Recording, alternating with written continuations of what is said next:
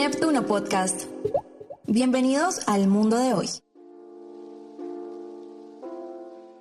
Buenos días, buenas tardes, buenas noches, cuando sea. Estamos arrancando el episodio 2 de Bolsa de Valores, un producto, un podcast de la Bolsa de Valores de Montevideo. Y estamos contentos, agradecidos por los saludos, las felicitaciones y en este camino que está arrancando y que en esta ocasión va a poner foco en una empresa histórica, frigorífico modelo, cotizante de sus acciones desde 1929 y también vamos a ocuparnos de una nueva emisión de títulos de la Taona Inversiones.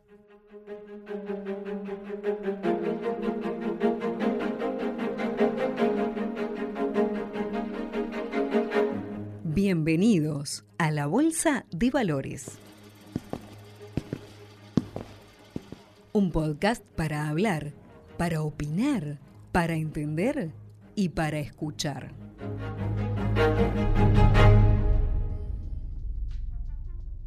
Vamos a comenzar desde el principio. Estamos entrando a conocer el frigorífico modelo, empresa que nació en 1929 y lo vamos a hacer de la mano de el vicepresidente, en ese entonces vicepresidente de la empresa, el contador Hugo Fernández, que por protocolo, por definición interna, por un tema de edad, está pautado para todos los integrantes del directorio que en determinado momento dan un paso al costado. Eso no quiere decir salir de la empresa, obviamente, pero sí dejar, en este caso, lugar, espacio para nuevas generaciones. Como sea, la historia arranca en 1929. Nuestro abuelo tenía una idea que quería desarrollar, no tenía el dinero suficiente para poder abordar esa inversión. En el año 29, 19 de octubre, que es el origen de la empresa, se recurre al mercado de valores. Hubo gente que creyó en el proyecto, y que en definitiva aportó también para que la inversión pudiera encararse. Y bueno, finalmente ese fue un poco el punto de partida de la empresa en la actividad de producción de hielo en barras, en la medida que el tema de heladeras a nivel eh, doméstico no era una figura existente, así como se distribuía leche, se distribuía hielo. El hielo se hacía con distribución de carros con tracción a sangre y las barras se dejaban en cada casa, en el lugar que estaba previsto, que eran cajones de madera aislados con corcho. En ese entonces, la empresa Frigorífico Modelo tocó el timbre del mercado de capitales. El mercado de capitales en Uruguay, hoy la foto sería que es un mercado de capitales muy reducido y eso hace que sean muy pocos aquellos que tengan un interés eventual en justamente participar en acciones de una empresa privada. Más allá de que obviamente el modelo en particular tiene una trayectoria de muchos años, hay un reconocimiento en lo que hace a las actividades que desarrolla, en las cuales a la fecha prácticamente en todas las actividades en las cuales estamos vinculados diría que somos líderes. La empresa no le interesan eventuales inversiones, negocios de corto plazo. Eh, siempre estamos pensando en el mediano y largo plazo y como forma también de consolidar a modelo en este caso particular. Por otro lado, el hecho de cotizar a nivel de la bolsa, en el tiempo, el Banco Central fundamentalmente ha ido agregando nuevos controles que de un punto de vista uno participa en el sentido de la transparencia, pero esa transparencia tiene costos asociados, es decir, tenemos auditoría interna, auditoría externa, comité de vigilancia, calificadora de riesgos, y todo eso son costos anuales que no son nada menores. El hecho de cotizar en la bolsa también tiene un costo asociado. Y uno hace el balance estrictamente de lo que es el costo versus lo que uno puede obtener a través de, y la verdad que hay un desequilibrio. Por otra parte, hay una situación que, mirándolo desde el punto de vista de la actividad en que la empresa se pueda desarrollar, modelo como empresa cotizante, insisto, tiene que tener una cantidad de elementos a considerar y en cambio empresas colegas que quizás tienen otra estructura desde el punto de vista societaria, uno quiere conocer los balances y esa información no está. Quiere decir que de un lado, empresas que se abren totalmente, que tienen toda la información y que día a día esa información es más amplia, y del otro lado, empresas que, insisto, prácticamente no publican sus balances, no se tiene información y en definitiva la transparencia se exige de un lado, con razón, pero diría que es válido pensar en que todas las empresas a nivel del país tuvieran la obligatoriedad de tener por lo menos la información de sus ejercicios debidamente informado al nivel que corresponda. ¿no? Pero más acá o más allá de esta situación, Frigorífico Modelo sigue con su estrategia de diversificar su producción, diversificar sus negocios. La diversidad de actividades tiene una ventaja, es seguramente más conservadora. El promedio es seguramente el promedio ponderado de lo que es el resultado por sector de actividad y según años también, que eso influye, pero también al mismo tiempo esa situación de diversificación permite tener quizás un desarrollo, un desempeño que sea un poco más permanente a lo largo del tiempo, a diferencia de otras empresas que tienen una visión distinta. Nosotros compartimos el criterio y es más, creo que está un poco en la filosofía de la empresa. En cualquier caso, también las actividades en el tiempo van evolucionando el mundo evoluciona y uno tiene que adaptarse a esa nueva realidad. Y en ese contexto es que la empresa ha incursionado en algunas actividades. Inicialmente era la producción de leche, la elaboración de lácteos, que eso ya digo, está a un lado hoy día. También estábamos vinculados al sector de frutas, en lo que hace a producción de aceites y jugos concentrados, y también lo que hace al empaque de frutas. Pero entonces permanentemente a nivel de empresas se están viendo oportunidades o alternativas para mejorar lo que hace a la parte de rentabilidad y asegurar de ese modo ingresos que sean algo mejores a los que habían sido tiempo atrás. Y creo que las decisiones que se han tomado últimamente están en la buena línea. Quiere decir entonces que... Hoy estamos más bien desarrollando el tema de frío, que seguimos construyendo un volumen adicional de cámaras en este momento que va a estar terminado en el mes de marzo seguramente del año próximo de 6.000 toneladas en Polo Oeste.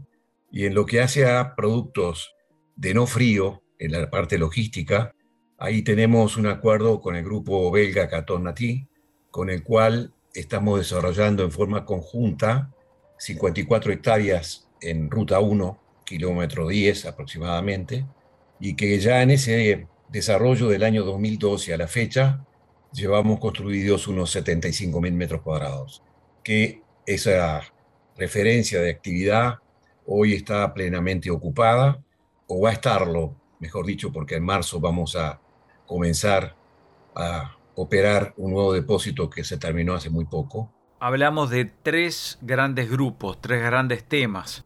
Históricamente el frío, históricamente el hielo. En segundo lugar el agro y ahora la infraestructura, la logística. Y hablando de logística, hay que trasladarse al polo oeste de Montevideo.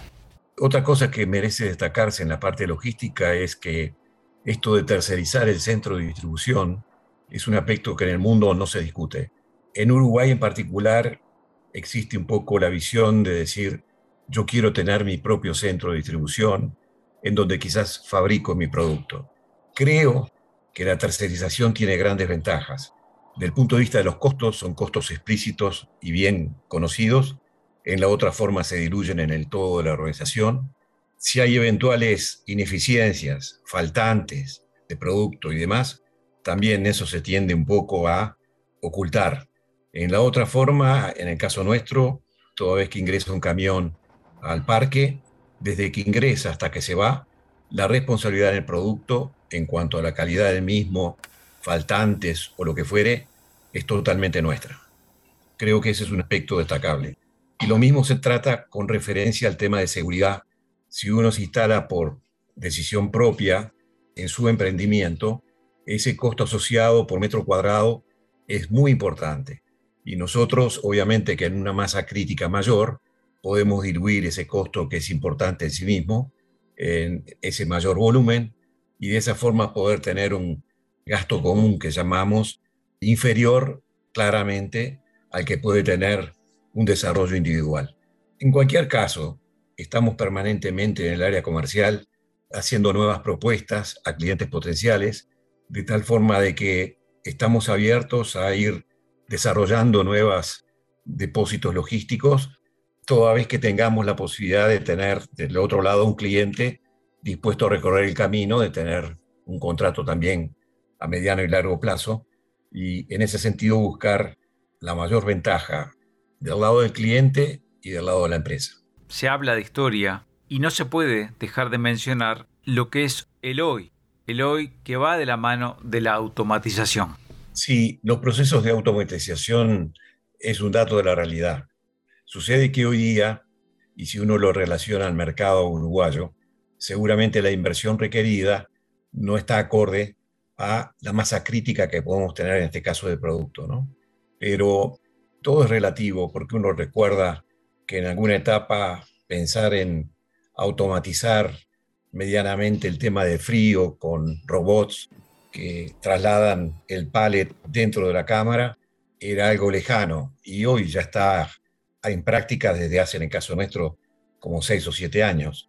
Es decir, que lo que uno ve algo lejos, después los tiempos se acortan. Por otra parte, en la tecnología, cada día se, está avanzando de forma permanente y hoy está la sensación que uno tiene mucho más al alcance de la mano.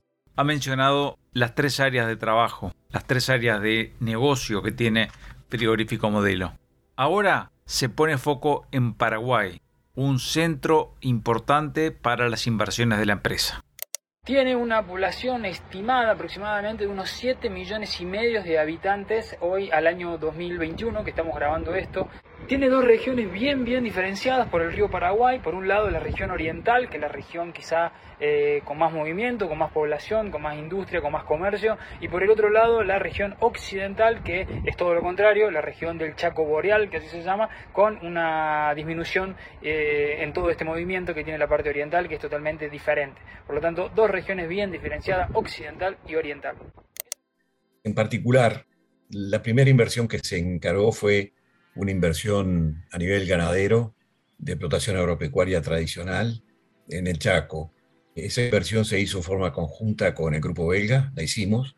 Diría que tuvimos, como todo desarrollo nuevo, en un mercado que es distinto por clima, por tipo de ganado, por safralidad en cuanto a la lluvia, y diría que ese conocimiento nos lleva a que hoy día quizás estemos en mejor condición de respuesta el último ejercicio que pasó fue el primer ejercicio en el cual tuvimos utilidad y yo siento de que eso va a continuar en el tiempo porque ya digo, requiere de un aprendizaje, ¿no? Uno tiene la tendencia a pensar que es lo mismo, pero Uruguay es una situación, Paraguay es otra, la Argentina claramente es otra, pero por otras circunstancias. Y entonces ese aprendizaje obviamente que lleva el tiempo de lo que es la intervención propiamente dicha de la fracción, que arrancamos de cero y el hecho de que al día de hoy ya tenemos todo para trabajar, producir y estamos en este momento también trabajando con un manejo intensivo, esto es potreros muy chicos que son de 5 o 6 hectáreas en los cuales se va rotando el ganado en función de lo que es la pastura, que por foto aérea se va viendo cuáles son aquellas que están en mejor condición para poder ir rotando el ganado y de esa forma se logra una cantidad de kilos por hectárea muy superior a la tradicional. O sea que en definitiva estamos intentando aplicar la última tecnología en aras de producir la mayor cantidad de kilos de carne por hectárea, que en definitiva es el indicador que vale, ¿no?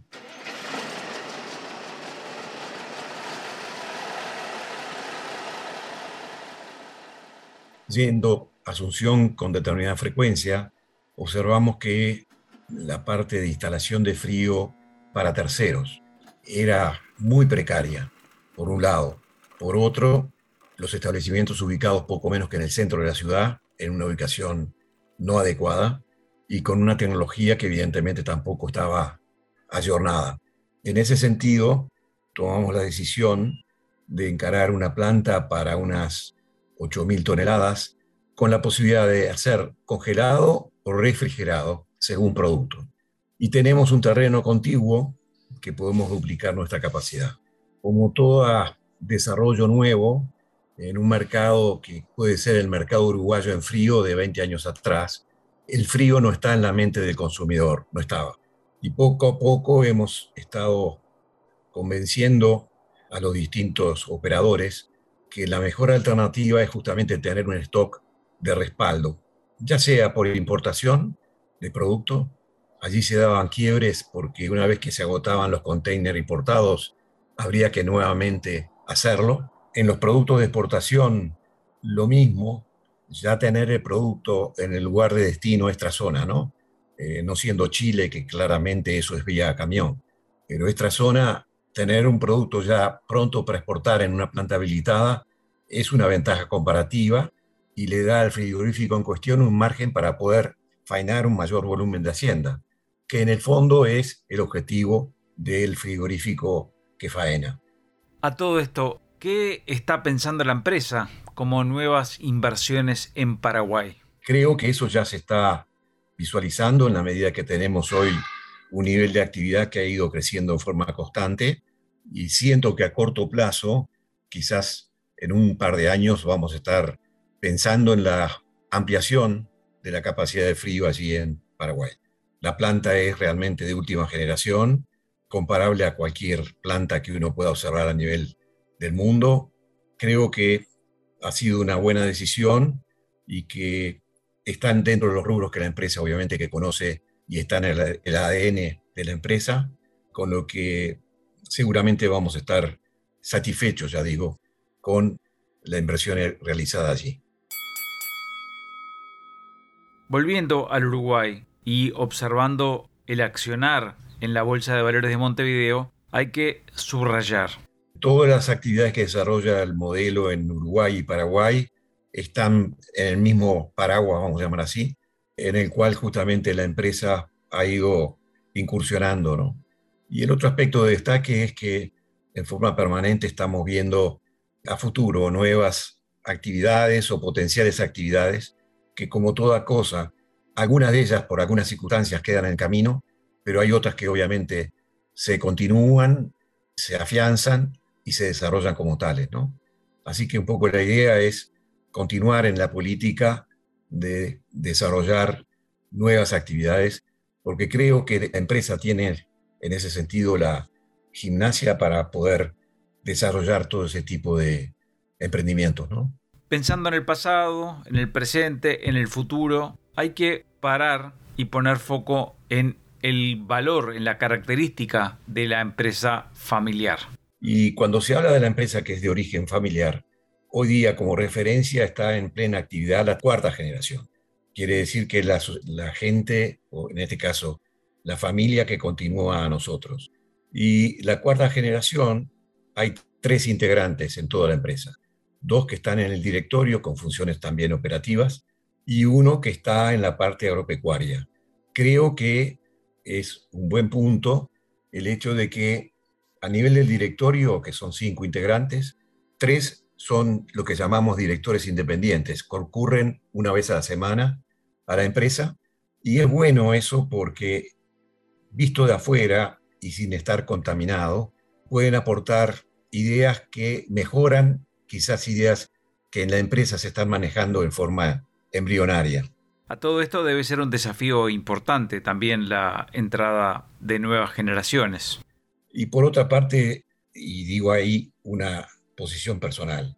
Uno tiene plena confianza en la gente joven, obviamente que tienen una cantidad de ventajas frente a lo que fue nuestra época, están mucho más ayornados que nosotros, más capacitados, con máster hechos en el exterior, de tal forma de que ellos hoy se pueden vincular con el mundo en una forma mucho más eficiente que lo que puede hacer uno. Terminamos la entrevista y nos quedamos conversando con el nuevo presidente de la empresa, Agustín Fernández. Se abrió un espacio para nuevos proyectos, nuevos proyectos que se asoman en la empresa. Estamos creciendo en la parte de frío, en la capacidad nuestra de servicio de congelado. Eh, con el tiempo también va migrando la parte de congelados a, a piquear unidades. Y bueno, la tabla que estamos armando está, va en esa línea de, de tener este, un espacio más adecuado para, para ese tipo de servicio que ya, ya brindamos hoy hace, hace tiempo. Después la parte nuestra de, del resto del parque, en lo que es la parte de seco, que ahí estamos con, nuestro socio belga, con Cartón Así. Más allá del crecimiento que hemos tenido estos años de depósitos, bueno, apostamos a, a tener áreas siempre disponibles por empresas que pueden venir, que ha sido el caso de, de ya tener los metros construidos y, y que las empresas no, no, tengan el tiempo como para esperar la construcción de cero. Así que eso nosotros por Masterplan ya tenemos el diseño de, del resto del parque y vamos a arrancar en breve la, la etapa 2. La etapa 2 es colonizar eh, otra área del parque donde construiríamos más depósitos, o sea, toda la infraestructura necesaria para los depósitos, la calle, ya los servicios ahí.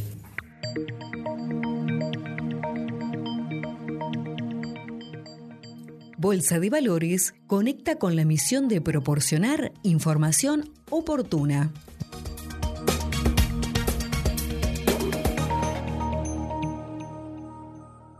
Resulta que en este entorno se está próximo a la emisión de obligaciones negociables por parte de la empresa Lataona Inversiones. Y sobre las características de esta emisión hablamos con el empresario Leandro Anión. Para ello nos trasladamos a la Taona, en tiempo y en espacio.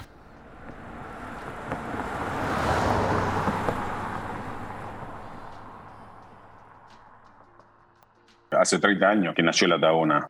Primero como una idea de hacer un, el primer club de campo en, en el área metropolitana de...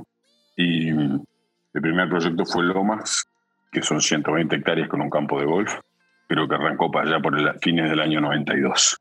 Esa, eh, la historia está acá, después sigue con Altos de la Taona, que fue en plena crisis del 2000, 50 hectáreas y 240 lotes. Después Viñedos de la Taona y Chacras, que son algo así como 80 hectáreas. Y el último proyecto, que es un proyecto para gente joven, que es Mirador de la Taona. Prácticamente el 95% de todos sus proyectos están comercializados y muy desarrollados. En este momento hay casi 900 familias viviendo, hay 70 casas en construcción y 1.380 productos vendidos. Esa es un poco la historia. Con respecto a la Taona. La historia. Fuimos sorteando las dificultades. No había ni siquiera norma para este tipo de proyectos. En aquel momento era un lugar lejano, con un camino a balastro, un puentecito que no nos daba paso cuando llovía fue de a poco y lo más difícil fueron las primeras 30 familias. Desde ese lejano este, por decir algo, ¿no? Hace 30 años a hoy, donde todo viene para este lado, porque la gente busca vivir con seguridad en un entorno verde, cuidado. Todavía tenemos un gap enorme de precio en relación a, a los barrios residenciales de Montevideo. Ahora la emisión, lo que se viene, lo que se viene como proyecto, lo que se viene para financiar proyectos nuevos hoy el que estamos lanzando es Cavas de la Tabón, que es un proyecto que tiene este, lindero a, a, Lomas, en nuestro barrio original, tiene viña, tiene lago, tiene vista al golf, y más de lo mismo, más producto residencial para, para un, un grupo de gente que nos acompaña. Que siempre empezamos largándolo en un Friends and Family, que es lo, lo que hacemos es una preventa en un, en un grupo cerrado de, de amigos de acá de la Tabona y después vamos al mercado, como siempre. Y hemos tenido buena respuesta. La emisión será el próximo 13 y 14 de diciembre de 2021. Volumen a emitir 40 millones. Tasa anual fija 5,75%. Una frecuencia de pago de interés semestral. El precio de la emisión es 100 y el vencimiento final 2031. Habrá amortizaciones parciales a partir del año 2026. 40 millones de dólares, con lo cual con eso financiamos a 10 años la infraestructura que tenemos que desarrollar en el barrio. Esa emisión tiene una garantía en tierra, una garantía real en tierra y después se va transformando esa tierra en saldos de precio con un fideicomiso. Eso de ser público nos obliga también a un formato de empresa abierto, con, con evaluaciones periódicas, con calificación, con auditoría. nos obliga a un estándar de determinado nivel, que, es lo que la Tabona tiene y su marca ha tenido en estos 30 años. Por eso la gente nos acompaña de alguna manera. Ofrecemos una muy buena tasa porque el inmobiliario puede pagar esa buena tasa y tenemos un buen cumplimiento. En definitiva, al que nos acompaña, que buscamos una parte que sea de mercado retail, entonces el ahorrista en definitiva tiene con nosotros una buena renta en un mundo donde que las rentas son difíciles de obtener, basado en ayudarnos a financiar nuestro negocio. Financiamiento que después nosotros volcamos hacia los clientes cuando vendemos a 60 o 120 cuotas los terrenos. Una pregunta final que parece pertinente. ¿Cuáles son las razones para acudir al mercado de valores? No estamos en la coyuntura de la pequeña tasa de interés o de la evolución de, de dólar, tipo de cambio, tasa de corto plazo. Y esto no se puede financiar. Somos una empresa sólida que piensa a 20 años y tenemos nuestro respaldo en tierra. Y realmente es la forma de hacerlo. Uno acá la infraestructura la entierra y no la puede hacer en corto plazo. Nuestra visión es de mediano plazo. Y no hay financiamiento bancario de mediano plazo en el Uruguay. El otro mundo que habría que existir y que en algún momento nos animaremos sería salir a la bolsa por acciones, que es como se financian estas compañías en Estados Unidos. Si te gustó este episodio, puedes compartirlo con quien quieras. Si no te gustó y hay ideas para proponer, estamos abiertos. Puedes enviar un mail a b larga b corta m bolsa de valores de Montevideo bolsa de valores de montevideo.com.ui. Será un gusto encontrarnos, escucharnos en la siguiente entrega de Bolsa de Valores, episodio 3, también con novedades. Vamos a poner foco en una empresa cooperativa del Uruguay, la más importante, hablamos de Conaprole. Nos puede seguir también en Spotify, en Google Podcast, Apple Podcast y otras seis plataformas digitales. Hasta entonces.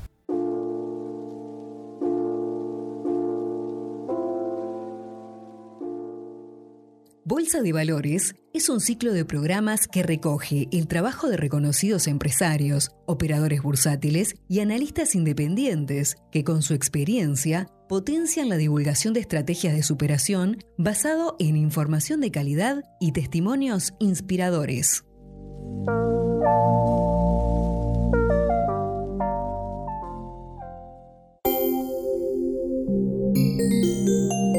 Neptuno Podcast Conectando con historias.